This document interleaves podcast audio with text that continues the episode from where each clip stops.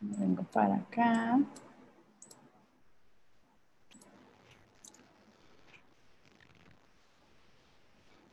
Nada más que me avise que ya está la transmisión para hacerla formalmente la... Ya está la transmisión.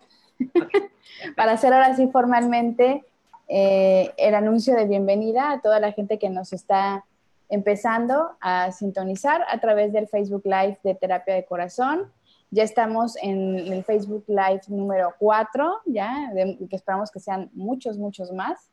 Y vamos a estar transmitiendo eh, diferentes mensajes, todos enfocados a la salud, ya no solamente mental, sino también a la salud emocional. Y vamos a ir sumando a diferentes especialistas y a diferente, este, diferentes personas que se quieran sumar desde, desde su área de experiencia. Y el día de hoy vamos a hablar de emociones negativas, sobre todo ahorita en, las condiciones en las que estamos, en emociones negativas en la pandemia. Y para eso, hoy, por cierto, felicidades a todos los psicólogos, felicidades Connie, el Día del Psicólogo y a todos los psicólogos que se han unido a Terapia de Corazón. Muchas, muchas gracias y en general por todo lo que hacen por nosotros, por todos los pacientitos que, que necesitamos ahí un acompañamiento y, y ayuda en momentos este, cruciales de nuestras vidas, ¿no? Pero bueno, Connie, bienvenida, ¿cómo estás? Muchas gracias, Nancy. Bien, ¿y tú? Bien, también aquí con la locura de la pandemia, pero, pues, pero bien, ¿no? ¿Qué, ¿Qué, nos queda, no? Tener una bonita actitud al respecto. Claro, no hay más. Definitivamente que nadie, nadie está preparado para esto, ¿no? Exacto, y en, en ese tenor es que estamos nosotros en terapia de corazón buscando acercarnos a diferentes especialistas, como lo comenté, con temas distintos, pero sobre todo porque cada uno de ustedes que nos está haciendo favor de compartir con nosotros su conocimiento y su experiencia, pues tienen una perspectiva diferente eh, de las cosas, y pero parten de una misma base. Entonces recuerdo que alguien alguna vez me dijo en, temas de, este, de terapeutas y de psicólogos que muchas veces no tienes que hacer un, eh, no te tienes que sentir tan cómodo, por ejemplo, con tu psicólogo, porque muchas veces tu psicólogo es quien te va a enfrentar a tu realidad y a lo mejor también de alguna forma este, sacar tus miedos y, el lado incómodo quizá que tienes, que no te atreves a, explorar, como también habrá otros psicólogos con los que tienes mejor, este, no relaciones equivocado decirlo, pero con los que te sientes más este, apapachado quizá, pero bueno, al final de cuentas depende del estilo, supongo, de, de cada uno de ustedes y lo más importante para nosotros es en terapia de corazón, pues darles un espacio porque la verdad los amamos. Así de fácil. Sí, sí, sí, definitivamente, pues bueno, nuestra labor es un acompañamiento, un acompañamiento para que la persona por sí sola llegue a sus conclusiones. Obviamente esto requiere de una preparación, hay muchas, este, muchos enfoques o tipos de terapias, pero al final pues lo que se quiere es que la persona se vaya de la sesión mejor que como entró. Ese es el objetivo número uno, ¿no? Y bueno, ya cuando estamos hablando de un tratamiento específicamente ya marcado, en este caso hemos manejado mucho lo que es eh, terapia de emergencia por el ah, tipo de situación que estamos viviendo, ¿no? Pero normalmente lo que queremos es eso, un tratamiento, la manera que sea lo más efectivo posible. Y pues obviamente nos encanta tener a la gente, nos encanta tener pacientes pero pues tratamos que la intervención sea tan efectiva que no tengan que regresar pronto con nosotros a saludarnos, ¿no? Ok. Y el tema de ahorita con, eh, pues con la pandemia, ¿cómo van? Pues bueno, específicamente, ¿quieres que platiquemos un poquito de lo de la terapia de corazón con los doctores?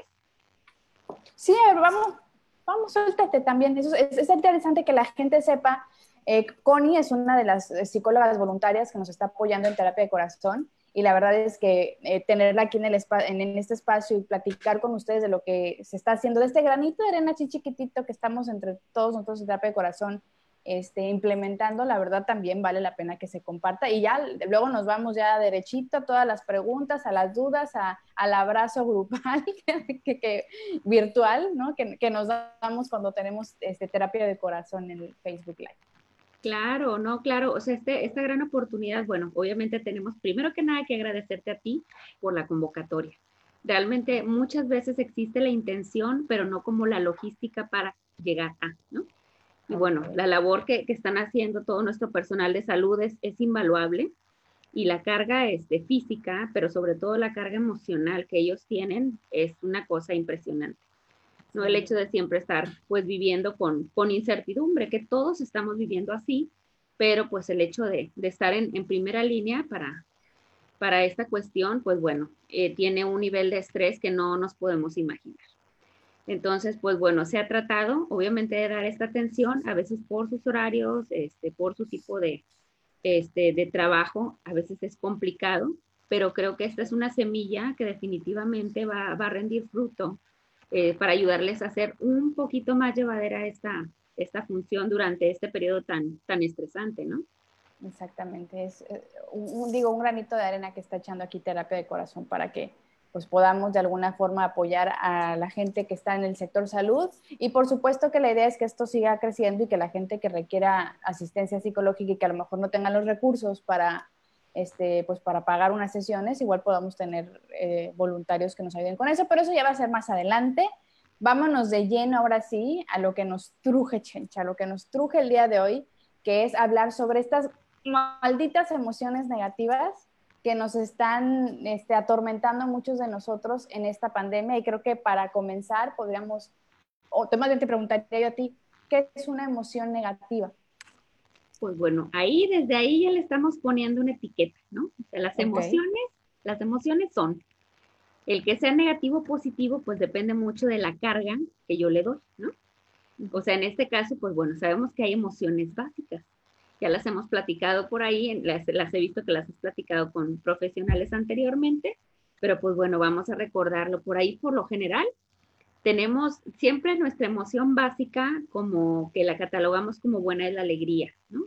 La alegría en sí, estamos hablando de una sensación, puede ser de plenitud, de placer, de satisfacción, ¿no? Cuando estoy orgulloso por algo que logré, tengo alegría. La euforia y todo, ¿no? Exacto, o sea, es una, una emoción que siempre tenemos como catalogada como una emoción buena. Después vienen por ahí las demás emociones, ¿no? Que pues también le podemos poner esta cuestión de emoción negativa. Puede ser el miedo, la tristeza, el enojo, eh, el asco, por así decirlo, o sea, la repulsión, y también la parte de la sorpresa, ¿no? O sea, es como la sorpresa, que yo creo que es una emoción que ahorita no podemos decir que estamos manifestando mucho, pero sí, o sea, la, sorpresa es una, una sensación de conmoción, ¿no? O sea, estoy, no, no termino de asimilar lo que está sucediendo, hay gente que incluso se te puede decir que, que no cree esto que está pasando. Y, pues bueno, ahí tienen teorías, ¿no? Como para explicar esta nueva realidad. Pero es, es esta parte de decir, no estoy asimilando lo que está sucediendo, me niego y no puedo procesar. Entonces, pues si nos damos cuenta, sí, si nos damos cuenta realmente, tenemos como una, un mal, eh, un mal etiquetado de las emociones, donde por lo general solo aquello que me produce placer, gusto o plenitud es bueno. Y todo lo demás, como que lo clasifico en esta cuestión de no es agradable. No sé tú qué, qué, piensas acerca, por ejemplo, del miedo. ¿El miedo para ti qué es? No, no, pues eh, el miedo es algo que creo que, para empezar, si me preguntas a mí tal cual, ¿cuál es uno de tus peores miedos? Creo que el, el que vive más en mí es el miedo a lo desconocido, a la incertidumbre. Y es hoy por hoy lo que está sucediendo. Entonces, creo que muchos de nosotros estamos compartiendo este, esta crisis emocional o esta crisis de ansiedad en mi caso o de, incertidumbre, de no saber qué hacer, cómo reaccionar, porque nos estamos enfrentando a algo que definitivamente no nos había tocado a, nosotros vivir, pero además eh, a nivel mundial, entonces, por supuesto que temas como el estrés, este, la incertidumbre, ya que ya lo he dicho, van de la mano para mí con el miedo. El miedo es, también, para mí va el miedo ligado a lo desconocido y no sé si por ahí vaya la, definición o la situación de lo que es el miedo tal cual, pero lo que sucede hoy por hoy creo que todas las emociones, sobre todo las negativas, están pero exponenciadas, ¿no? Así es, así es, o sea, estamos, estamos enfrentándonos a una desregulación, porque las emociones no es como que las controlo, ¿no? Hay gente que dice, en control de tus emociones. Más que nada vamos a hablar como de un manejo y de un, de un cuidado, ¿no? De un autocuidado que nos permita cuando estas emociones que tenemos que nos causen como displacer o disgusto, que podamos eh, de una manera de lo más sencilla trasladarnos a un lugar de seguridad. Eh, muchas de las, de las cuestiones que nos preocupan, pues suceden solo en nuestra mente, ¿no? Otras son reales y ahí están, pero muchas de ellas es como, ¿realmente estoy ante esa situación de tanto peligro? Pues alguna gente te va a decir que sí, ¿no? Un doctor que está ahorita en, la primera línea te va a decir, claro, yo sí estoy ahí. Pero muchos de nosotros pues estamos viviendo y reviviendo eh, una carga tan importante emocional debido a los medios de comunicación y pues es como esta descarga diaria donde estamos expuestos así totalmente nuestra nuestra psique y nuestra emoción ahí y estamos recibiendo toda la información.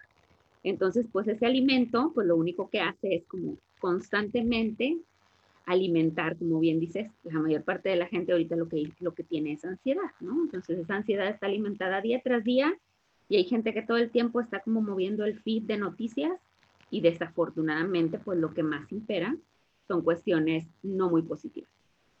Ok.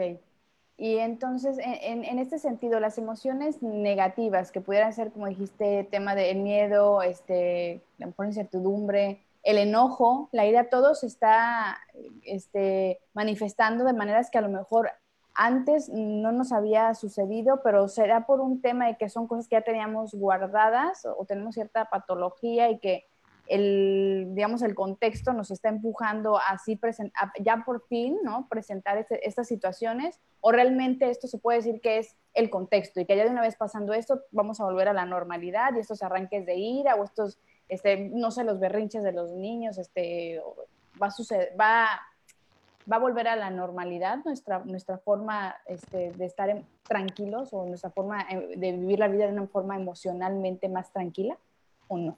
Pues sí, por ahí dicen, ¿no? Que, que algún día vamos a regresar a la realidad y la noticia pues es que no, o sea, la realidad como la conocíamos está totalmente diferente. Hay personas que son muy adaptables a, a todos los cambios que van sucediendo y hay personas que les cuesta un poco más. Aquí lo que siempre hay que tener cuidado, pues e, es que hay individuos que en el pasado han manifestado trastornos. Por lo general, pues son personas que ya tienen un historial importante y este tipo de sucesos actuales lo que hace, como bien dices, es despertar de una forma eh, bastante fuerte y de una forma maladaptativa, por así decirlo. O sea, no me estoy adaptando a la realidad. Tengo esta cuestión de ansiedad, de depresión, etcétera y justamente es cuando entramos donde decimos, pide ayuda. O sea, realmente esta situación por lo general rebasa a la mayor parte de las personas, salvo aquellas que ya han tenido como un trabajo previo de terapia, de introspección, de conocimiento, que a veces les cuesta un poco menos. No voy a decir que todo el mundo está muy contento aquí o que todos los psicólogos, ¿no? Como que, no, todos estamos perfectamente en la situación. Todos nos hemos tenido que adaptar en diferentes grados, ¿no? Nuestra nueva realidad ante toda esa situación. Entonces, pues todos, tenemos que hacer una introspección, porque a veces decimos trabajar, ¿no? Trabajar nuestras emociones. Pues sí es trabajarlos, ¿no? O sea, ¿Y cómo se trabajan las emociones? ¿Cómo, cómo puedo tratar de...? Porque al final de cuentas, lo dijiste, ¿no? Muchas veces te dicen, ay, pues trabaja con tus emociones o contrólalas o como dicen, ¿no? De por sí, eh, para todo hay un lugar y un espacio, ¿no? O sea, no, no puedes comportarte de cierta forma en el salón de clases, etcétera, pero es diferente a que realmente una emoción que estoy sintiendo, una emoción negativa, como en este caso hablamos a lo mejor de la ira, este, o, o el enojo, la, o la falta de paciencia que, que en la actualidad estamos teniendo ante prácticamente cualquier situación que se nos presenta. ¿Cómo trabajamos esas emociones negativas? ¿Se puede? Se puede, claro que se puede. Obviamente, lo que se sugiere es que hay un acompañamiento, ¿no? Un, acompañamiento terapéutico. Porque desafortunadamente, debido a nuestra cultura, eh, por lo general nos, nos hicieron, pues digamos que reprimir muchas de estas emociones. Es por eso que las catalogamos como negativas, siendo que es algo, pues es una emoción pura, pero yo prefiero eh, guardarla, no afrontarla y a lo largo de mi vida voy evitando, voy evitando resolver ciertas situaciones, este, ciertas cosas y todo pues ya lo hemos visto, que las emociones cuando no son bien tratadas, no son, digamos, manejadas de una forma correcta, se van guardando como una olla de presión. Y las situaciones actuales, lo que pasa pues es que la olla ahora sí que está todo a todo vapor y eso pues provoca, ¿no? Provoca esta, esta cuestión de que haya tantas líneas abiertas para, pues, para brindar ayuda a todas estas personas que no han tenido esta capacidad de de hacer este manejo de emociones.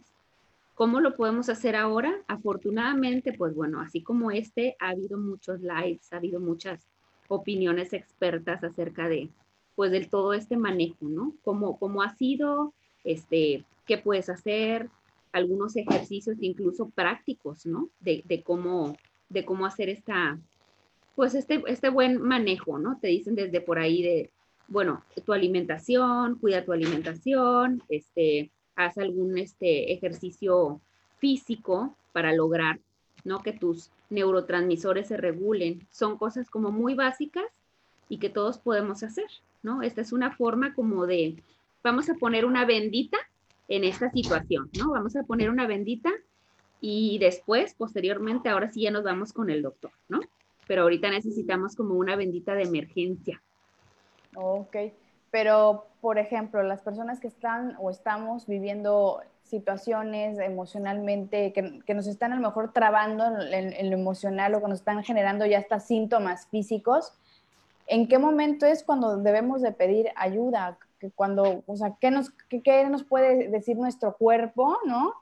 O, cómo le hacemos, porque mucha gente, por ejemplo, yo soy súper fan, siempre lo he dicho, de la terapia y de la psicología, porque entiendo, ¿no? Que es una herramienta para tener una mejor calidad de vida y para conocerse más uno mismo. Pero yo, por ejemplo, pensaba que todo estaba bien, todo tranquilo, he tenido algunas situaciones por las que tomo terapia, pero en este momento en la pandemia se me desató también ahí como que emociones precisamente negativas que traía ahí como que arrastrando y sucesos que a lo mejor no habíamos trabajado y hoy por hoy en la pandemia se están dando trastornos que a lo mejor la gente no conoce o no conocía. ¿Qué, ¿Cuáles son los trastornos que, es que, que tú has notado que se están dando más ahorita, sobre todo en la pandemia? ¿Qué, qué es lo que está saliendo a la luz? Pues bueno, eh, cuestiones como el trastorno de ansiedad, ¿no? Es, es, el más común, gente que te dice, ¿sabes qué? O sea, siento que se me va el aire, que se me corta la respiración, no puedo dormir, este, me cuesta mucho trabajo, ahora sí que no me encuentro bien ni dentro ni fuera de casa, este, maximizar, ¿no? Como que las situaciones, los peligros reales, es real, no es real. También trastornos obsesivo-compulsivos, esta, esta cuestión de la limpieza y, y, que te estén comentando, ¿no? Que es necesaria la limpieza y sanitizar todo, pues bueno, las personas que lo traían ahí medio medio, pues bueno, está disparadísimo, ¿no? Ok cuestiones de depresión, trastorno de depresión, por supuesto, ¿no? O sea, esta, esta cuestión del aislamiento, hay personas que no lo pueden llevar nada bien, no están acostumbradas, ¿no? A este tipo de situaciones donde no hay contacto con la mayor parte de la gente, contacto real, pues, virtual lo existe. Sí. Pero pues también... Imagínense, si no estuviera el, el contacto virtual, ahorita cómo estaríamos todos. Así es, ¿no? Entonces, pues, esta cuestión cuando uno eh, tiene un desequilibrio a nivel eh, físico, como es la falta de sueño o cambios así como muy repentinos, pues obviamente todo esto pues va, va despertando todas estas cuestiones que nosotros manejábamos de una manera, pues vamos a llamarle como funcional. Nosotros funcionábamos, nos levantábamos, íbamos al trabajo, hacíamos nuestra rutina. Había cierta, como cierta cuestión, pero nunca profundizamos en ella. Y es en este momento, pues, de, estrés absoluto, donde ya estamos como cara a cara con estas cuestiones. Y la realidad, pues ahí está afuera, donde te dicen que sí hay un peligro, donde te dicen, no sabemos qué va a pasar. Entonces, es, es importante validar que sí, la realidad no nos está ayudando mucho. Ok.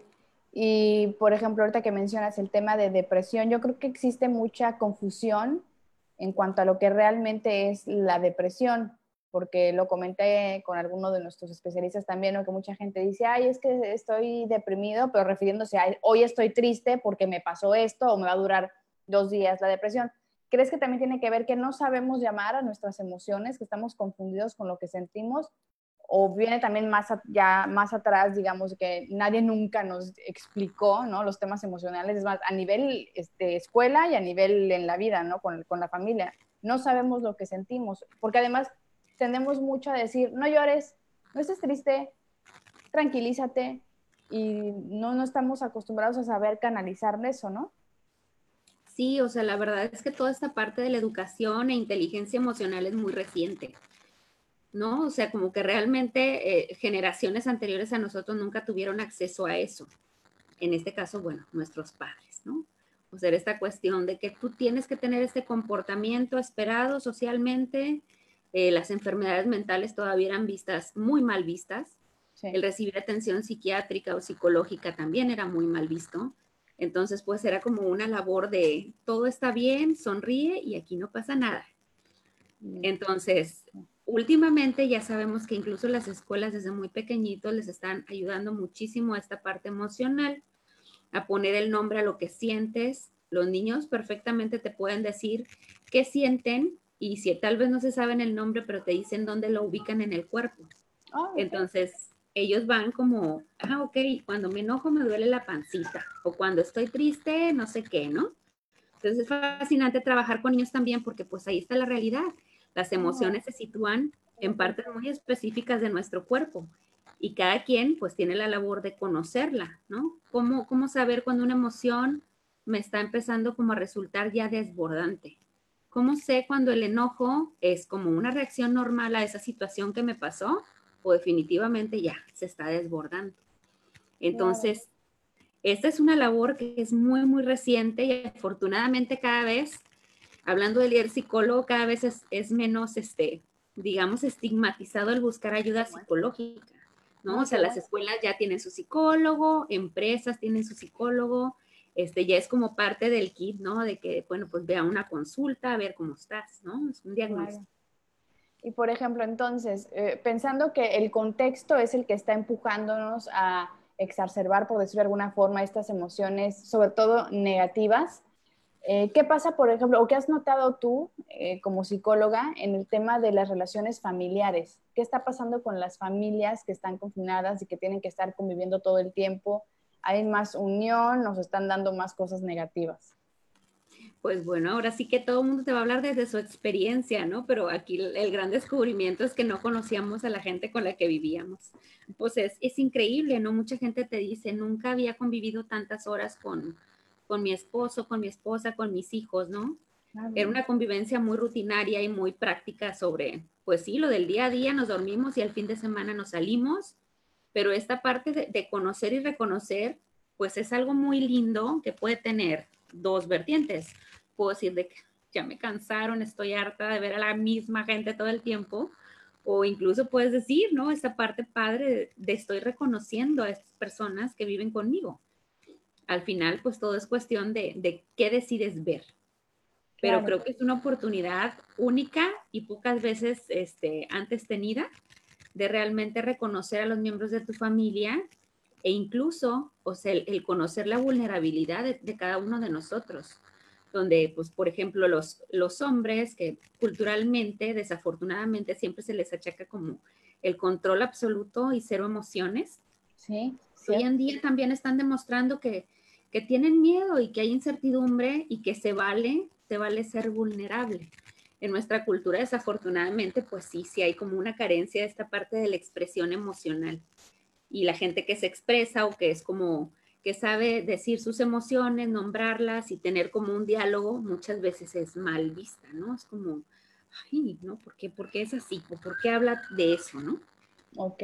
Y nosotros en el núcleo familiar ¿Qué señales de alarma pudiéramos detectar en nuestro esposo, en, nuestras, nuestros hijos, en nuestros este, papás? ¿Qué, señales de alarma pudiéramos notar para poder decir necesita un acompañamiento psicológico y tomar medidas, ¿no? Claro, pues mira, muchas veces sí está implícito como en el discurso y en las palabras que se usan, ¿no? Si estamos hablando, por ejemplo, de una persona que sospechamos que está deprimida, pues hay que empezar a ver, o sea, la realidad que es, cuál es su realidad. Mucha gente está durmiendo de más, ¿no? O durmiendo de menos. El, cambio en el patrón de sueño es, algo que vale la pena como detectar, ¿no? Estoy, cambiando mucho mi patrón de sueño. También la cuestión de, la comida, ¿no? Una persona que, que cambia comer muchísimo o comer muy poquito, también merece la pena como es, una llamadita de atención. Así es. Y pues básicamente, o sea, ahorita te podría decir como que pues lo que le gustaba ya no le gusta. Ahorita todos, o sea, nuestros intereses siguen intactos. Tal vez no podemos realizar las, las actividades fuera de casa, pero esta parte del interés, del contacto con las amistades, con la gente de trabajo, escuela, etcétera, ahí está. Si empezamos a detectar que esta persona definitivamente no tiene interés de nada, eh, ha perdido contacto con la gente y pues eso también merece mucho la pena observar, ¿no? Cómo es su día a día, porque aún y dentro de, esta parte de, la, falta de estructura de nuestro horario, pues sí, debemos de mantener, ¿no? Como cierta, pues un esquemita, ¿no? De más o menos me levanto a ciertas horas, hago ejercicio, este, hago mis cosas del trabajo, del, de la escuela y la convivencia en familia. Pero sí, sí merece mucho la pena el estar como atento cuando esta persona menciona cosas o no sé, pues tratan de ahí darle algún material que algo que le gustaba hacer, ya no le llama la atención. El exceso de limpieza, la falta de limpieza en su espacio de trabajo, en su dormitorio, o sea, todo eso son como pequeños puntos que podemos ir detectando acerca de que esta persona tal vez está pidiéndonos ayuda, pero pues no puede expresar. Sí, es que debe estar delicado el, tener la capacidad de detectar ciertas cosas porque probablemente por el mismo este, contexto en el que estamos todos, de que no convivíamos tanto con nuestra familia, etcétera, lo dijiste hace ratito, nos estamos empezando a conocer. Entonces yo no sé si realmente es que es un flojo que no recoge las cosas o es este o le gusta mucho comer tal cosa porque no convivíamos y tal cual en una relación de pareja, por ejemplo, te ves en la mañana cada quien se va a hacer sus cosas y si comen casa padre, si no, hasta la noche se vuelven a ver y entonces están saliendo a lo mejor también hábitos que no conocíamos. Entonces también por eso te preguntaba cómo darnos cuenta de que algo no está bien a nivel emocional en los demás. Pero ahora la, ahora la pregunta sería, ¿cómo darnos cuenta a nivel personal que algo no está bien y que no estamos teniendo una, un control de las emociones negativas, aunque control me suena muy fuerte, o más bien no estamos sabiendo este, o estamos exagerando o nos estamos dejando llevar más bien por las emociones, sobre todo las negativas. Claro, claro. Pues bueno, eh, el autoconocimiento es básico. Yo considero que en la medida de lo posible, o sea, nosotros tenemos que estar como, es, es, complicado, o sea, si yo te digo, chécate, ¿no? O sea, como que chécate, me vas a decir, ¿cómo? ¿Cómo voy a checar, no? Pero en la medida de lo posible, creo que esta parte del darme cuenta cuando una situación tal vez que alguien dejó el tenis ahí tirado, este, pues claro que pues me molesta, ¿no? Y le voy a decir a la persona, oye, por favor, eh, recógelo y ya, episodio cerrado, ¿no? La persona lo recoge o no lo recoge y ahí se da la situación. Pero si resulta que ese tenis tirado me provoca un enojo desmedido y al, al siguiente minuto ya estoy llorando porque pues me acuerdo que todo mundo me provoca, entonces ya, o sea, ya se convirtió en una telenovela en mi mente es algo que debo de cuidar. ¿no? sé realmente este desbordamiento de la emoción es algo que me debe de llamar la atención, ¿no?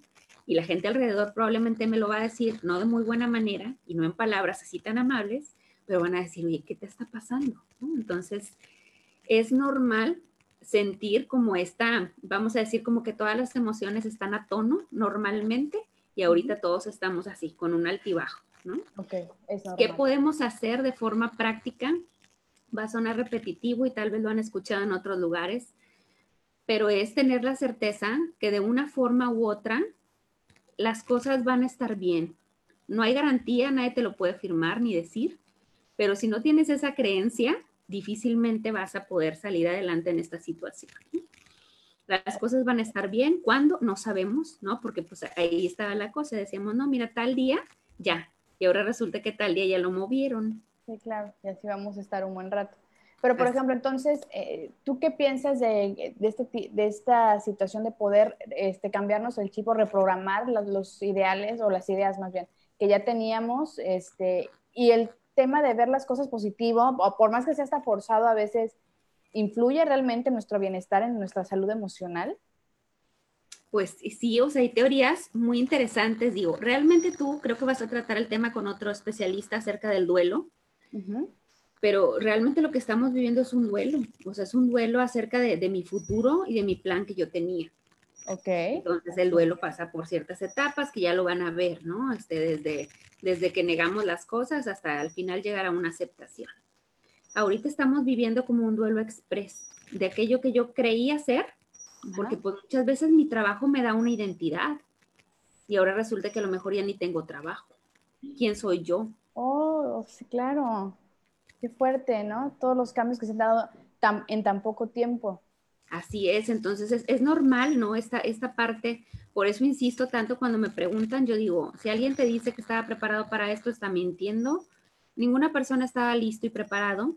Tenemos, los profesionales de la salud, obviamente, ciertos protocolos que aplicamos en situaciones similares, como es, eh, se le llama estrés postraumático, ¿no? Cuando hay una cuestión ahí de una, pues puede ser una pandemia en este caso, ¿no? Pero pues una, una persona que vivió un huracán o que vivió una catástrofe natural donde perdió todo o que estuvo en un conflicto armado.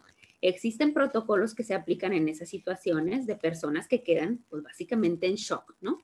Okay. Y hoy por hoy, yo creo que muchas personas van a, van a empezar a darse cuenta de que siguen en un shock y que su realidad pues no corresponde a lo que ellos querían o lo que ellos deseaban. Y la necesidad pues de un tratamiento es así, es inevitable, es inminente y es válido. O sea, si dices, estoy empezando a darme cuenta, perfecto. O sea, como cualquier este, cuestión, es mejor prevenir que ya cuando está esta situación muy desarrollada. Darte cuenta cuando las cosas te están pareciendo así como magnificadas, como si pusieras una lupa en todas las situaciones o una persona te dijera, no, mira, no te preocupes, este, pues va a estar bien, los empleos se van a reactivar y tú empieces, no, estoy segura que no, estoy segura que no, y no, y no, y no. Así, ¿no? Magnificar. tendremos que cancelar ese pensamiento. De hecho, nos hicieron aquí una pregunta. Saludos a Balbina Reyes, un beso, porque siempre está pendiente de nuestras transmisiones. Gracias. Dice, ¿cómo actuar cuando llega un pensamiento negativo? Así de, ya, ya, ya lo estoy, ya, lo siento, ahí viene, ahí viene, ahí viene. Sí, es muy importante. Aquí está la base de todo el tratamiento. Yo aplico a la terapia cognitivo-conductual y la terapia nos dice que no es tanto el, o sea, sí es la emoción, la emoción existe, la emoción la vamos a validar, pero esa emoción siempre está, está predispuesta por un pensamiento. El pensamiento me llega y después me llega la emoción, ¿no? O sea, vamos a poner como un ejemplo. Tú dime a ver un pensamiento negativo que te llegue a la mente. Este, nunca se me va a quitar la ansiedad. Ok. Nunca se me va a quitar la ansiedad. Ese es el pensamiento, se llamaría como el, el pensamiento que llega así de repente, ¿no? Ajá. Y para ti, el que no se te quite la ansiedad, ¿qué significa? No ser funcional. No ser funcional, esa sería como tu parte racional, ¿no? La que está diciendo, no ser funcional. Y si tú yo te digo, a ver, ¿qué emoción tienes ahí como en, ese pensamiento? ¿Cuál sería la emoción que te, que te llega? Miedo. Que te vibra. Miedo. ¿Ok? Y después, ¿qué conducta tienes? ante, esa, ante ese pensamiento. Diría que salgo corriendo como loca por todos lados y me desespero, me desespero, es lo que me sucede. Muy bien, entonces vamos a poner por ahí, tuvimos el pensamiento, el pensamiento desencadena una emoción. Okay. Yo ya hice ahí como que un clic, ¿no? Siempre ese, ese pensamiento me trae esa emoción. Y por lo tanto, yo voy a actuar de esa manera que desafortunadamente la mayor parte del tiempo es un círculo vicioso. Entonces. Me estás terapiando en vivo. Un ejemplo tranquilo, ¿verdad? Pero bueno, es muy práctico y la mayoría de las personas ahorita tiene esa, esa cuestión, ¿no? Entonces, círculo vicioso. es un círculo. No hay que, eh, esta parte del pensamiento que llega y vamos a cancelarlo, pues no funciona, porque desafortunadamente las cosas que vas como dejando de ladito, ahí están. Y lo que decía, en momentos de estrés empiezan a llegar y no, no, no como estaban, sino muchas veces magníficas. Claro, el pensamiento, sí, o sea, el pensamiento hay que decir, ok, estoy pensando esto, pero hay que, hay que tratar, obviamente, estamos hablando de un trabajo terapéutico, el trabajo terapéutico nos va a hacer que ese pensamiento vayamos desligándolo de esa emoción y lo asociemos a otra emoción, ¿no? Por ejemplo, una respuesta alternativa de ese pensamiento de nunca se me va a quitar la ansiedad pudiera ser, no se me va a quitar la ansiedad por ahora, pero yo creo que si dejo de ver noticias unas horas, lo puedo conseguir. Y mi respuesta alternativa es, ok, si dejo de ver noticias, ¿qué puedo hacer? No, pues en tu caso tal vez dibujar. Si me pongo a dibujar, yo creo que se me va a bajar un poquito la ansiedad y ese, en ese momento, pues tú ya puedes tener esta conducta de buscar como una actividad que no fomente este pensamiento con esta carga tan fuerte. Oh, qué interesante, ¿no? Al final de cuentas, no es, no, no, se trata de callar la emoción o guardarla, es más bien darle un caminito hacia algo, digamos, positivo, lo queremos ver así, pero siempre pensando que la emoción está ahí y que tiene que salir, no, no puede ser, ay, me está dando esto, ya, no, ahí se queda, ya, cancelado, este, así ah, la mosca, no, hay que dejar que fluya, pero de una manera, digamos, positiva. Y un saludo, perdón, a toda la gente que se está conectando. Alfonso, Zabaleta, Renata, Valeria, eh, este, Paola, Francisco, Guillermo, Andrés, Tony, todos, gracias por estar aquí. Que, quería darles los saluditos porque aquí están pendientes de lo que estamos diciendo. Y es que está bien interesante cómo muchas veces hasta lo decimos de broma, así de, ay, no, es que, ay, qué nervios, porque no, no, no, no, cancelado, cancelado, nada de nervios, tú puedes, no sé qué. O, ay, ya me dio miedo tal cosa, no, cancelado y al contrario, ¿no? Digo, tampoco se trata de que si el nervio me da porque voy a tener una ponencia ante mil personas, diga, este, ay, me pongo loca y saco todo el, este, todo el estrés, pero lo canalizarlo en otra forma de, a ver, esto es momentáneo, lo sé hacer, por algo estoy aquí, buscar esas conexiones positivas a esa emoción, entonces. Así es, o sea, básicamente los pensamientos llegan por lo general en situaciones de descontrol, ¿no? Siento que algo me está rebasando, llega un pensamiento, por lo general, pues bueno, hablamos de esos pensamientos negativos, ¿no? Sí. Es como los positivos, pues no nos molestan, ¿no? Pero el pensamiento, el pensamiento donde existe esta emoción que no me gusta, que me desagrada o que me provoca como cierto descontrol, y es cuando, o sea, la, la mente, ¿no? Como que es, ajá, bueno, entonces ya estamos ahí, vamos a seguirle tal vez una situación penosa, me acuerdo de un pequeño suceso y lo voy magnificando, magnificando. Y todo esto, pues lo que forma son cuestiones ya cada vez más, por así decirlo, añejas que se van sumando, ¿no? A nuestra vida. Hay cuestiones muy funcionales, o sea, nosotros podemos estar, este, en la vida funcionando normalmente, con un trabajo, con unas responsabilidades, pero estos aspectos que tenemos como escondidos, los que vamos ahí como guardando, eventualmente tienden, tienden a salir cuando menos lo esperamos o al menos cuando menos lo deseamos. Entonces, esta parte de darle como la prioridad a la salud emocional es muy importante y creo que situaciones como las que estamos viviendo ahora nos lo están pues poniendo otra vez, ¿no? Ahí en el, en el reflector. Tengo que ocuparme de, de lo que siento. Claro ocuparse y ponerle nombre, ¿no? Es, con lo que me he quedado de las últimas, de todas las participaciones que hemos tenido con los especialistas, es ponerle un nombre a la emoción y saber identificarla. Y en este caso, pues ya vamos viendo que también hay que canalizarla, ¿no? Y tratar de, repito, de conectarla a algo positivo o algo que me ayude a, a bajarle un poquito a calmar. Te quería preguntar, por ejemplo, este, todo este tema de las emociones negativas durante la pandemia, estamos siendo bien específicos ahorita porque por la situación que estamos viviendo, eh, va a desencadenar ciertos este, trastornos que a lo mejor la gente no sabía que tenía, etcétera. Esto viene a ser como eh, la excusa para presentar ese trastorno en alguien que ya lo traía cargando o tal cual de cero, puede ser que está este, eh, manifestándose un trastorno de ansiedad, de todo, de lo que sea. Pues bueno, pueden ser ambos casos. Realmente aquí, o sea, ya para diagnosticar un trastorno tiene mucho que ver con la duración de los episodios. No es como que, ay, me da un día sí, otro no. Por lo general tiene que ver mucho esta parte de, me he sentido triste durante la última semana. Ah, ok, no, pero ha sido dentro de un, mes, un mes atrás o dos meses atrás. Para diagnosticar algún trastorno tiene mucho que ver como la permanencia y la duración de, esa, de ese estado emocional, ¿no? Entonces, Obviamente va a haber gente que va a desarrollar trastornos, por supuesto, no un trastorno de sueño, alguien que ya se le volteó el horario y tenga que atenderlo, ¿no?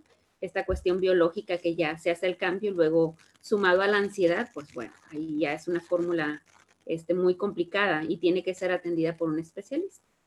Eh, trastornos de personalidad, por supuesto, también, o sea, esta cuestión de muchas cosas las tenía ahí guardadas y ahorita están como surgiendo, no los, no los estoy hablando, no las estoy tratando, y pues bueno, sí se va a formar esta, esta parte de un, de un trastorno que requiere una atención especializada.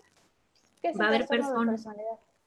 Pues bueno, eso todo ahora sí que son, es una, una, amplia gama de trastornos de personalidad, pero pues tienen que ver con cuestiones anímicas, ¿no? O sea, puede ser, ya habíamos platicado un poquito de trastorno de depresión, trastorno de ansiedad, y se derivan muchísimo, ¿no? Eso ya es para otro programa, pero pues es esta cuestión de decir, mi personalidad es como mi sello, donde yo me muestro ante el mundo y donde yo tengo como unas características fijas que me, que me pues digamos que me hacen único, ¿no? Ok. Entonces, si en cierto momento de mi vida, debido a ciertas cosas y a ciertas cuestiones que estoy padeciendo, mi sello personal cambia radicalmente y de ser una persona como muy equilibrada, tranquila, etcétera, pues de pronto ya no soy eso, soy todo lo contrario, es cuando, pues bueno, un trastorno puede ser depresión, ¿no? Una persona por lo general, es, ese es uno de los trastornos más, este, más comúnmente usados, o esa palabrita que es que estoy deprimido. Bueno, estás experimentando tristeza y tu emoción a lo mejor es, es funcional. Ante esa tristeza tú estás respondiendo. Este, estoy triste porque perdí mi trabajo entonces ahí es perfectamente entendible que estés triste. ¿Cómo esa tristeza se puede convertir en depresión? Pues debido al, tiempo, ¿no? Al tiempo en el que se manifieste. Si tú me dices, no, es que pues ya he estado triste durante una semana, dos semanas, tres semanas, bueno, pues ahí ya hacemos una serie de, preguntas que nos pueden ayudar y unas pruebas para saber si ya aplica una cuestión depresiva y sobre todo saber si con la parte psicológica es suficiente o también se requiere este, trabajar en conjunto con una persona que pueda recetar. Ok, ya, ya son ligas mayores.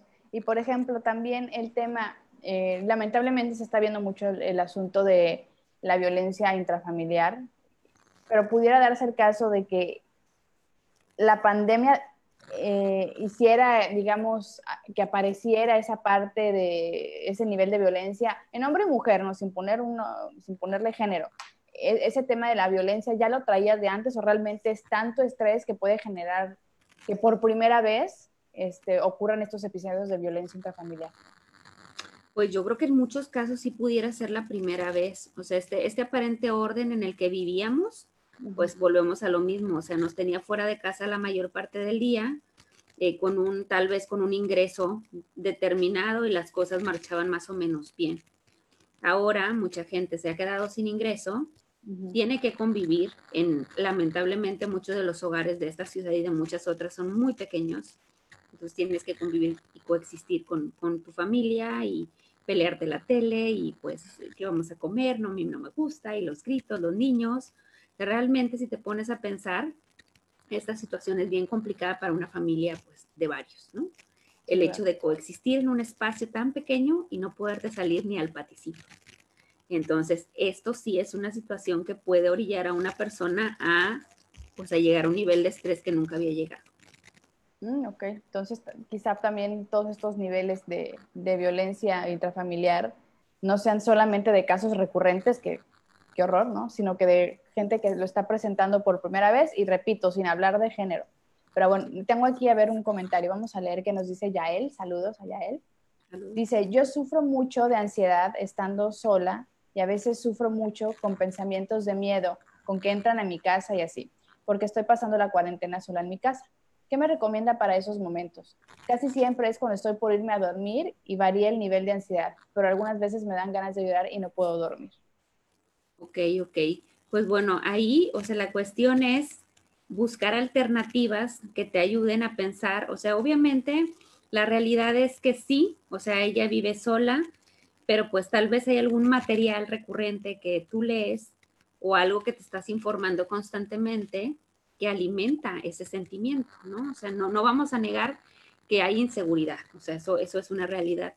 Pero si tú constantemente estás leyendo notas acerca de que la falta de seguridad y de que pasa esto y esto y etcétera, etcétera, pues lo que se hace es como entrar en una rueda donde no te puedes bajar.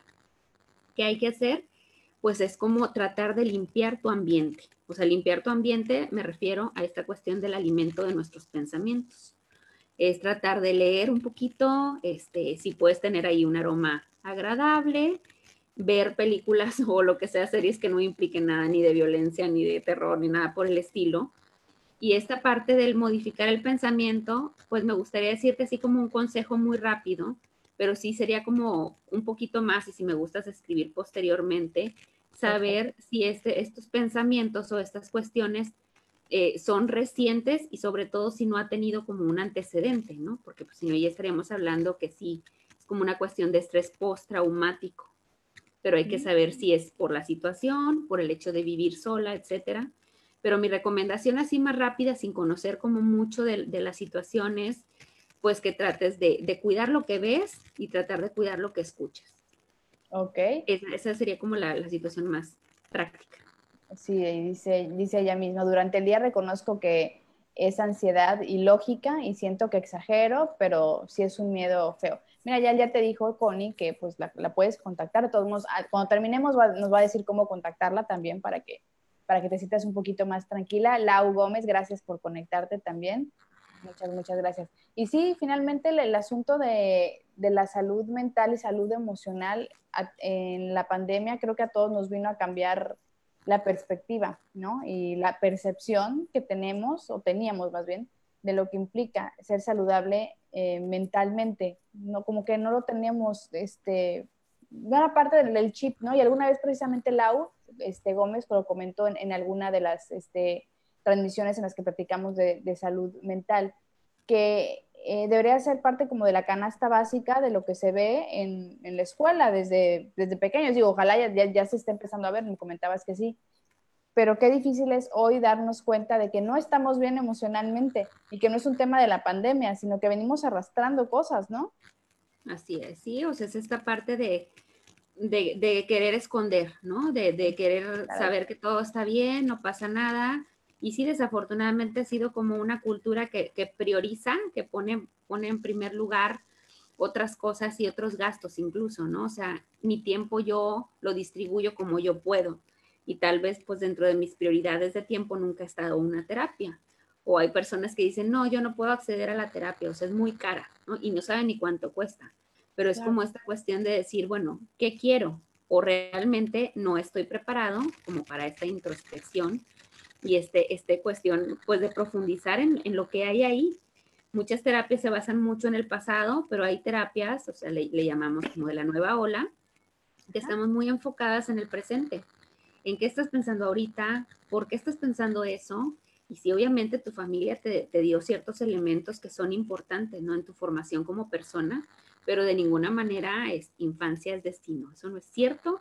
Este, hay, existen muchas herramientas para aplicar y para salir de situaciones de una forma muy puntual, eh, como lo, comentaba anteriormente, cambiando el pensamiento. ¿Por qué? ¿Por qué pienso lo que pienso? Pues porque yo tengo creencias. ¿Qué creencias son esas? Hay una creencia que es como la más importante, ¿no? Cómo yo me defino ante el mundo, cómo el mundo me percibe y pues con esa creencia yo voy caminando y esa está determinada por todas estas cosas que me digo y estos pensamientos que me llegan constantemente. Entonces es como irnos un poquito de, qué es lo que fundamenta esa estructura a la cual le llamamos como quién soy. Wow, es que sí, el, trabajo de, ir a terapia es, es, fundamental hacer un trabajo hacia adentro, no, no es qué está haciendo mi papá o qué hizo mi mamá o qué está haciendo mi marido, es yo, o sea, qué estoy sintiendo y por qué estoy reaccionando de esta forma, por qué mi cuerpo está sintiendo lo que está sintiendo.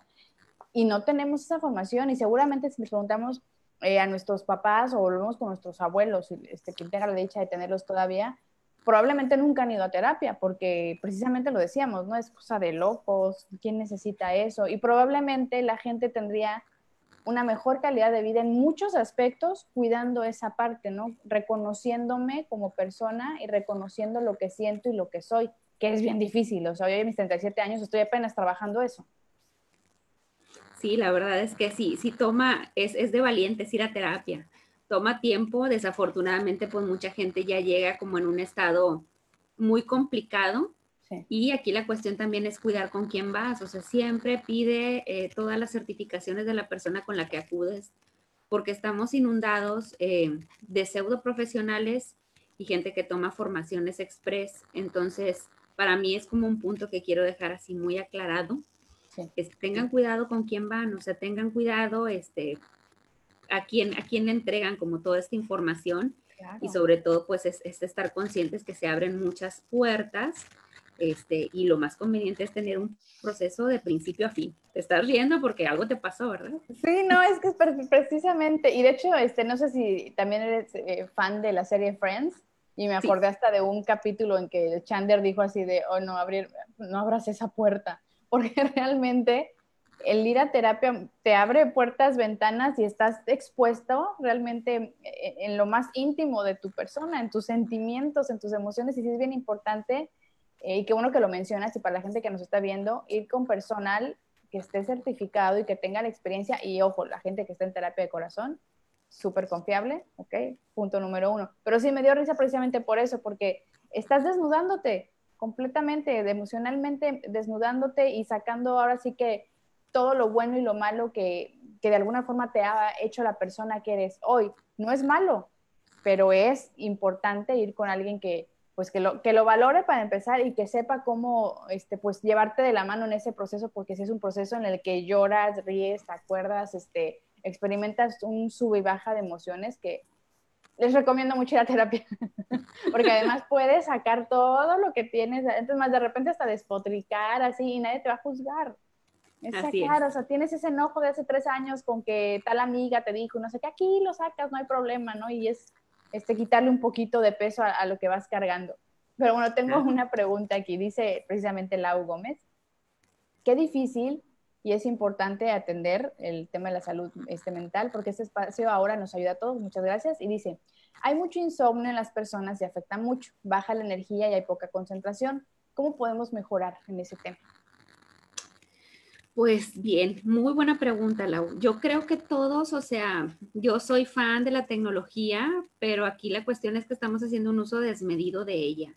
Y vuelvo a lo mismo, o sea, está, está muy bien estar informados y demás, pero creo que tanta información nos está haciendo un poco de daño. O sea, no nada más es estar con la pantalla, sabemos a nivel neuro eh, que la pantalla provoca como una descarga, ¿no? Por así decirlo, y lo que tú viste hace unas horas sigue presente en tu cerebro. Mm, Entonces, por ejemplo, los niños que te, te recomiendan los, los neurólogos, apágale las pantallas tres horas antes que el niño se duerma. Pues de adultos deberíamos de hacer mínimo una hora antes, se lo recomiendo ampliamente el hecho de, dejar un poco de lado esta parte de, la pantalla, de la información, porque sí creo, o sea, que nos hace falta como un poquito de estar al aire libre, sé que no podemos salir tanto, pero como que sí traemos como un ritmo muy pesado de, la tecnología, de las pantallas, de la información, de la catástrofe, y obviamente, pues nadie va a poder descansar de esa forma. Aunado a que sí, pues normalmente te dormían, no sé, a las 11 de la noche, ahorita te duermes a las 3 de la mañana, pues por supuesto que vas a traer una desregulación absurda. Entonces, pues los, los hábitos básicos que todo el mundo ha dicho es de que hagan ejercicio en la medida que se pueda. Ya ves que incluso hay gente que saca sus pesitas de la despensa, ¿no? Que se fabrica sus pesitas caseras. Sí, rato me no tiene los de agua y haciendo su ejercicio. Sí, o sea, sí, hay caminar, hay clases ahí de bailecito, yoga, todo lo tenemos ahora sí que a un clic de distancia la parte del cuerpo, esta parte de, que hay que gastar energía, eso es importantísimo. O sea, si no, de esa, de esa forma, si digamos que estamos teniendo este desregulación de sueño y aparte le, metemos que no hacemos ejercicio, pues obviamente el organismo nos está ahí prendiendo lucecitas, ¿no? Rojas de, de alerta que no estás poniendo pues los niveles suficientes para lograr que haya el equilibrio. Ok. Entonces, Sí, pues prácticamente es eso, ¿no? Es cuidado con lo que ves, cuidado con, tus horas de sueño y pues trata de, cansar a, tu cuerpo en la medida de lo posible, cuidarlo con, algún ejercicio leve o intenso como más te guste. Y si puedes alimentarte de, pues hay un librito que tengas olvidado, un librito de buena literatura, pues también te ayudaría mucho, ¿no? antes de dormir. Sí, es, lo que estoy viendo, que es una constante el tema de tratar de tener hábitos, no, no por un tema de controlar la situación, sino hábitos saludables, no hábitos de comer bien, o sea, digo, te vale comer de vez en cuando, que si la pizza, que la donita, pero que comas este, a tus horas, que tengas tus horarios de sueño bien regulados. Y por ejemplo, el, tema de las, de, qué ves antes de dormir, este, ahorita me hizo mucho clic con el asunto de que me ha pasado dos, tres noches que de lo último que vi en la televisión, sueño al respecto. Digo, afortunadamente no son noticias ni nada, porque si algo hemos tratado también de hacer, inclusive antes de la pandemia, es que mi esposo y yo si vemos televisión antes de dormir, como que sea algo divertido, este, un, este, un podcast este, de comedia o alguna serie cómica, etcétera, precisamente como para desafanarnos. Pero sí, sí, sí, no lo había analizado de esa forma, que al final de cuentas lo último que se te queda en la mente y pues, te vas a dormir y de repente andas soñando ahí este, eh, con Ricky Martin, ¿no? Si, si viste un video de por decir una tontería. Pero sí que qué importante es eh, alimentar al subconsciente de cosas este, pues, positivas, ¿no? Claro, en la medida de lo posible. O sea, no, aquí no estamos negando la realidad, eso, eso se queda claro. Es importante tener información, pero no, no información cada hora o no. Te vas de un sitio a otro y creo que esa parte, pues lo único que hace es como crecer, no crecer la ansiedad, porque pues al día de hoy nadie te puede asegurar qué va a pasar. y esa parte del control que creíamos tener, lo que decíamos del duelo, el aparente control que yo tenía sobre la situación, sobre mi vida, sobre mis deudas, sobre mi todo, ahorita ya todo es como relativo, ¿no? Entonces, el aprender a, a esta nueva pues esta nueva parte de decir, bueno, tal vez este trabajo ya no lo tengo, pero me voy a reinventar, o voy a hacer el trabajo que siempre quise y no podía, o voy a estudiar lo que siempre quise y no podía, y mira, ahorita está el curso en línea. Podemos empezar a verlo, ¿no? De esa parte de reinventarnos. Si no salió lo que yo esperaba, no se dio ese viaje, esa, ese estudio, esa situación, pero también está toda esta parte que había dejado como olvidada y ahorita puedo retomar, ¿no? Cosas que tal vez siempre decía que no las hacía porque me faltaba tiempo. Ok, y en términos, tocando otra vez el tema de lo que nos está dando a la mayoría, que es esa ansiedad de perdí mi trabajo, perdí mi estabilidad, etcétera, ¿hay algún, eh, algo que recomiendes hacer, ejercicios de meditación, de respiración, digo, además del ejercicio físico y de cansarte física y mentalmente? ¿Qué nos puedes pues recomendar? O sea, es, esta parte, ya creo que ya la explicaron, pero bueno, es una técnica que se llama mindfulness, que es la técnica que ahora sí que dentro de la parte de la psicología positiva y, muchas corrientes de psicología han, adaptado, porque pues es esta parte de, vivir aquí y ahora, no tenemos otra, no sabemos qué va a pasar, yo no sé qué va a pasar mañana, no, te lo puedo asegurar, pero el, arte, ¿no? Es, es un arte, aprender a vivir aquí y ahora mediante la respiración consciente ya, ya lo han visto este, a nivel, ahora sí que todas las investigaciones apuntan que la manera en cómo podemos retomar, eh, digamos, nuestro punto de equilibrio a nivel psicológico es mediante la respiración. Okay. Y la mayor parte de nosotros no respiramos. No, vamos sobreviviendo al día. Así es, entonces pues por eso este, de pronto el, el yoga tuvo mucha, mucho auge, ahorita esta parte del mindfulness, pues es, la parte de yo, mi respiración, o sea, estoy como consciente y estoy en mi equilibrio. Y obviamente qué padre, o sea, también está bien que hagas planes, pero tratar que tus planes pues sean flexibles, ¿no? Antes éramos así como que mucho de este plan y me tiene que salir y le pongo punto y coma. Bueno, pues ahorita haz planes con opción A, B y C si quieres, ¿no? Tengo el plan A, B, C, D, F. Tienes todo un abecedario, ¿no? todo el abecedario. Pero si esta cuestión. de la ansiedad es, la ansiedad es una, pues una sensación de incertidumbre, es como esta parte de qué va a pasar, ¿no? O sea, casi toda la ansiedad tiene esta pregunta de qué va a pasar, no sabemos. ¿Cómo controlo mi ansiedad? Pues bueno, no es controlarla, es, es regresando a esta parte de decir, no sé qué va a pasar, pero ahorita, ahorita estoy bien, ahorita tengo comida en mi refri, no sé qué va a pasar, no sé nada, pero sé que al día de hoy tengo esto, esto, y pues voy a empezar a generar maneras eh, donde yo pueda sentirme seguro, donde tal vez volvamos a lo mismo, no, no tengo el trabajo que tenía o en mi trabajo no sé qué va a suceder, entonces voy a generarme alternativas de vida. Y ahí es, es lo más difícil. Ahora sí, como dijimos en terapia, es tomar yo las riendas de mi vida, que muchos de nosotros no estamos acostumbrados. Súper, me voy a quedar con, con, eso como parte también fundamental de, de, esta sesión contigo, el tomar las riendas de mi vida. Hacerlo desde, desde aquí, desde aquí, no cualquiera tiene la sabiduría, ¿no? Para entender y la comprensión de que algo no está bien y puedo tener 20 años o puedo tener 40 o puedo tener 60 años y puedo trabajarlo y estar mejor, ¿no? No, no, no hay que tenerle miedo a eso. Claro, siempre, ahora sí que cada nuevo día se puede estar mejor. Es una cuestión de decisión. Obviamente, todos los días estamos tomando alternativas, decisiones.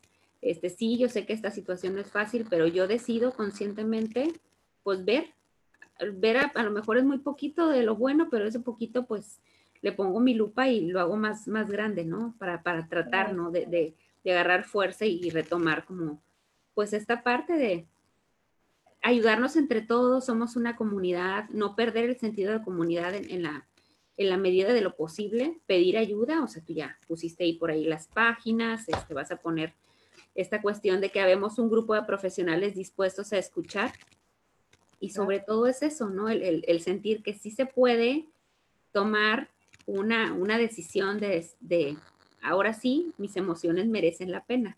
Los reflectores se pueden ir hacia allá y es válido tomarte como este break y, trabajar sobre ello. trabajar sobre ello. Vamos a, este, bueno, mandar saludos más bien a la gente que se ha estado conectando, también a Chavito Javier, a Juan Diego Malo, eh, Margarita Mendoza, muchas gracias por tu, por tu comentario. Pues sí, la idea es este, que en este espacio podamos darnos un apapacho este, entre todos y, y, darnos un poquito de esperanza también, de decir, no en el sentido de, ay, ya todo va a estar bien, el COVID-19 ya va a desaparecer y todo va a ser mejor que antes, no, una esperanza en, en que nos podemos sentir mejor y que podemos ser más resilientes a lo que nos está sucediendo. Así es, sí, es esa capacidad, o sea, la resiliencia lo es todo las, las cuestiones pueden ser de lo más adversas, nuestra realidad puede ser adversa, pero pues siempre hay dos caminos, o sea, o, me muestro como una víctima o decido, decido tomar esta parte del equilibrio, ¿no? Claro. Y saber que no estamos solos en esto, que habemos muchas personas interesadas en que se difunda la importancia de la salud mental, de la salud emocional, pero que también vemos muchas personas que tenemos ansiedad, que tenemos miedo, que estamos frustrados a veces, o que sentimos tristeza o que de repente un día estamos tranquilos, pero al día siguiente como que te sientes lloroso y no sabes ni por qué y pues déjalo ir, o sea, no estás solo en esto, estamos juntos y realmente lo estamos viviendo, más que sufriendo, lo estamos viviendo todos al mismo tiempo.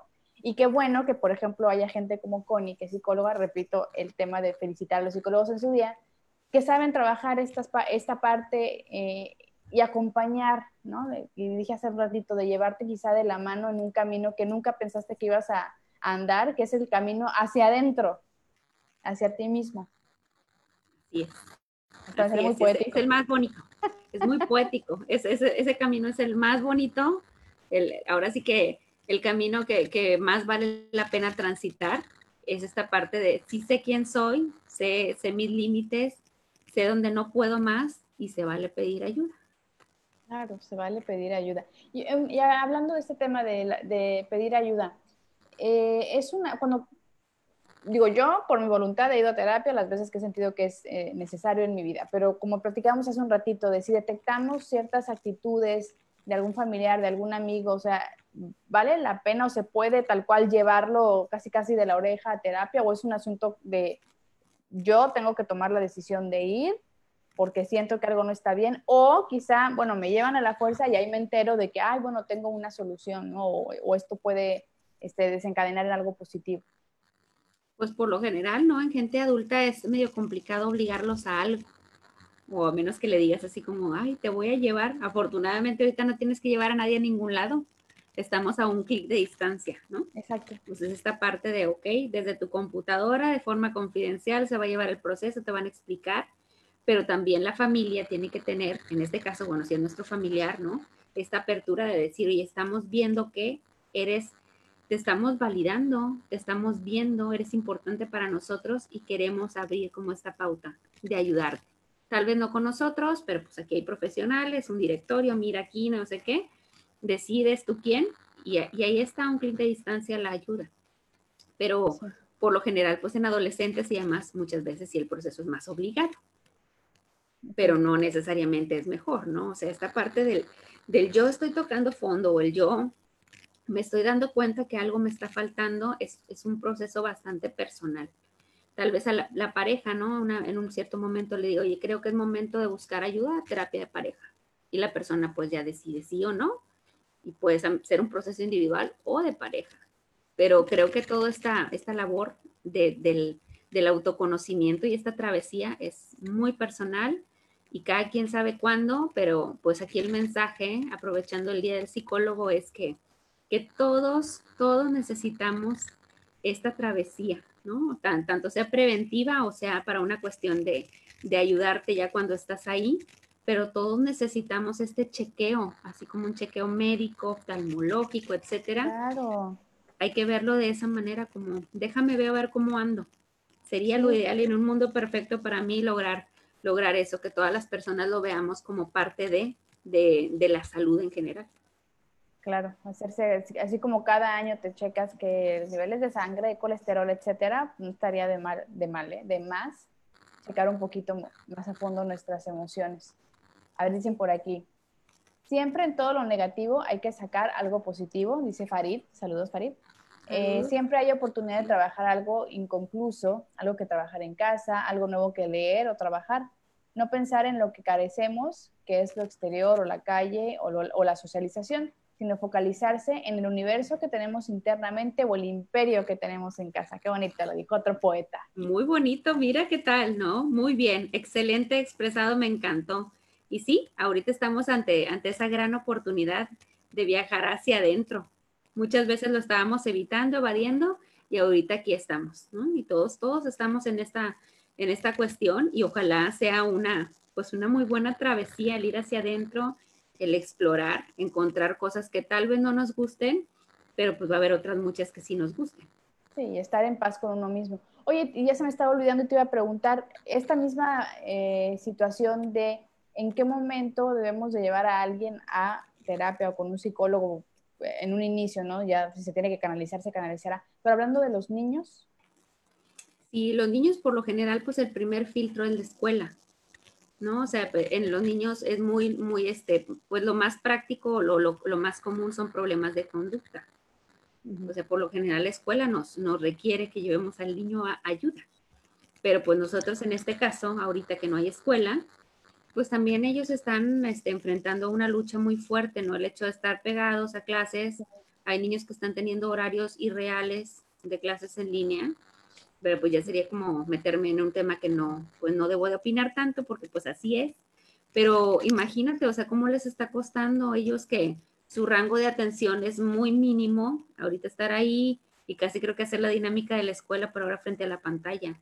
Creo que ellos son las personas un poco más afectadas durante esta, esta cuestión y hay que estar como al pendiente de ellos. Los niños por lo general son muy transparentes. Cuando no logran verbalizar lo que ellos están sintiendo, muchas veces lo expresan por medio de dibujos. Y muchos niños pues si tienen estas cuestiones, es que está más berrinchudo, pues sí, esta rabieta indica que tiene un malestar. Hay que tratar de explorar un poquito. Es que estoy harto, estoy harto de no ver a mis amigos, estoy harto de no poder ir al parque y acompañarlos, validarles y decirles, sí, yo también, o sea, yo también estoy muy cansada de esto. Pero mira, esto es lo que sí podemos hacer, ¿no? Y esta parte de nuevamente de conectar con ellos, y sí tener una disciplina, pero, pero tampoco ser así como súper cuadrados, ¿no? Darle sus espacios para que puedan expresarse. Y sí, vamos a hacer esto, pero pues, si lo terminamos, mira, te doy chance que hagas esto otro. Entonces, cuando nosotros empecemos a notar, también con los niños es muy común esta parte de cambios en alimentación, eh, cambios en patrón de sueño, en su diálogo, en lo que ellos nos dicen o en lo que ellos dibujan, también podemos observar cómo juegan en el juego. Hay una manifestación muy clara acerca del mundo interno del niño. Entonces ahí nos podemos empezar a dar cuenta si hay algo que está, que el niño no está, no está procesando. Pero algo muy lindo que estamos viendo es que pues al parecer ellos tienen mejor capacidad de adaptación que nosotros. Y más resiliencia sin saber lo que siquiera significa, ¿no? Así es. Entonces, pues bueno, también ellos son ahora sí que los grandes, los grandes héroes y heroínas de esta cuestión y, merece mucho la pena que estemos ahí al pendiente. Este, sobre todo, pues ya dieron la instrucción, ¿no? Que sus clases no van a regresar al menos este ciclo. Entonces, pues bueno, estar como monitoreando muy bien qué podemos hacer para, pues para que estén en la medida de lo posible bien, ¿no? Ok. Sí, sí, sí, porque sí, sí, eso es muy importante el observar. Pero bueno, ya casi nos vamos y me gustaría preguntarte, eh, no sé, algún top 5 de tips para cerrar todo lo que hemos platicado, este, o, lo más relevante que creas que hemos este, tocado en, tema hoy, en, cuestiones de emociones negativas. ¿Cómo, ¿Cómo cerraríamos? A ver, dime, ¿qué, conclusiones sacamos el día de hoy? Pues bueno, lo más importante es que las emociones están, independientemente que yo le llame positivas o negativas, ahí están y hay que dejarlas salir, hay que dejarlas que, que tomen su expresión. Si estoy enojado, está bien sentirme enojado, si estoy triste, está bien sentirme triste. Es como esta parte de dejar ser a la emoción y obviamente analizar, ¿no? Ok, ¿por qué sentí eso? ¿Qué desencadenó esa emoción? Y es como esta parte de, hacer el, trabajo. otro punto es como la introspección es muy importante, darme cuenta por qué, por qué esta situación me causó tanto ruido o por qué siento que esta emoción es mala. Este, esa oportunidad de darme la oportunidad de sentir es lo más importante, ¿no? Tener una buena introspección, no clasificar como buenas y malas las emociones. Las emociones todas tienen una función una función este, que en su momento pues lo vemos así como me sirve o no me sirve.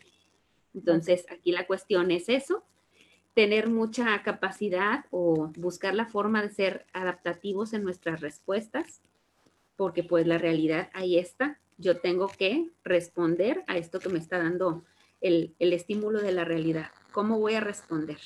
¿Qué tengo que hacer para que mis procesos sean pues lo más adaptativos posibles? Y esta cuestión, pues lo más importante, no estamos solos. Cuida lo que tu cerebro realmente consume en el día, en la tarde, en la noche. Ten cuidado con eso y el punto, ahora sí que el, mejor es, habemos muchas personas dispuestas a escucharte y a ayudar.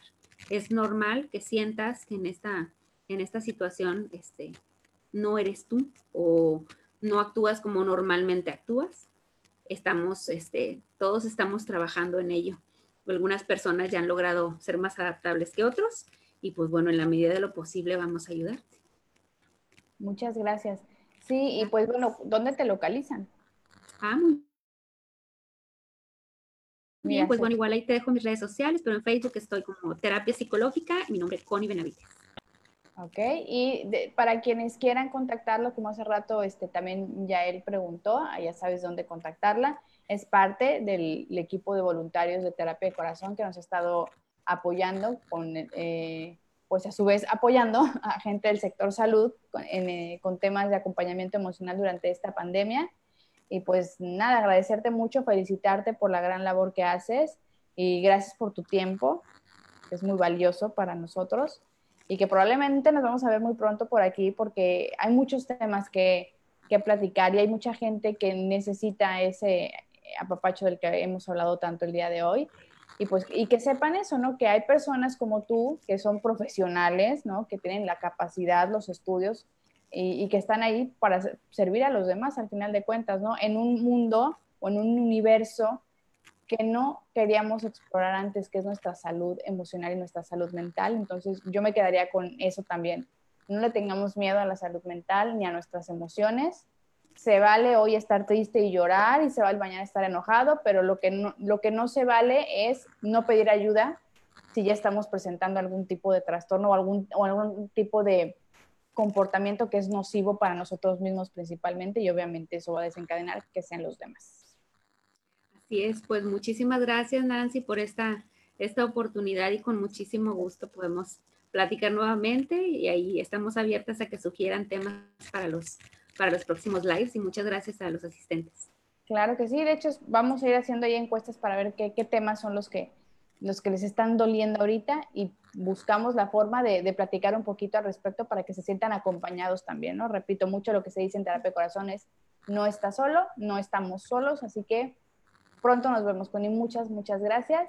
Y vamos a dejar también el post ahí como este, contactarte. Perfecto. Gracias. Buenas noches. Gracias. Gracias a todos los que se conectaron. Buenas noches. Y saben que este video se queda en Facebook para que lo puedan seguir viendo. Cuando quieran lo pueden ver.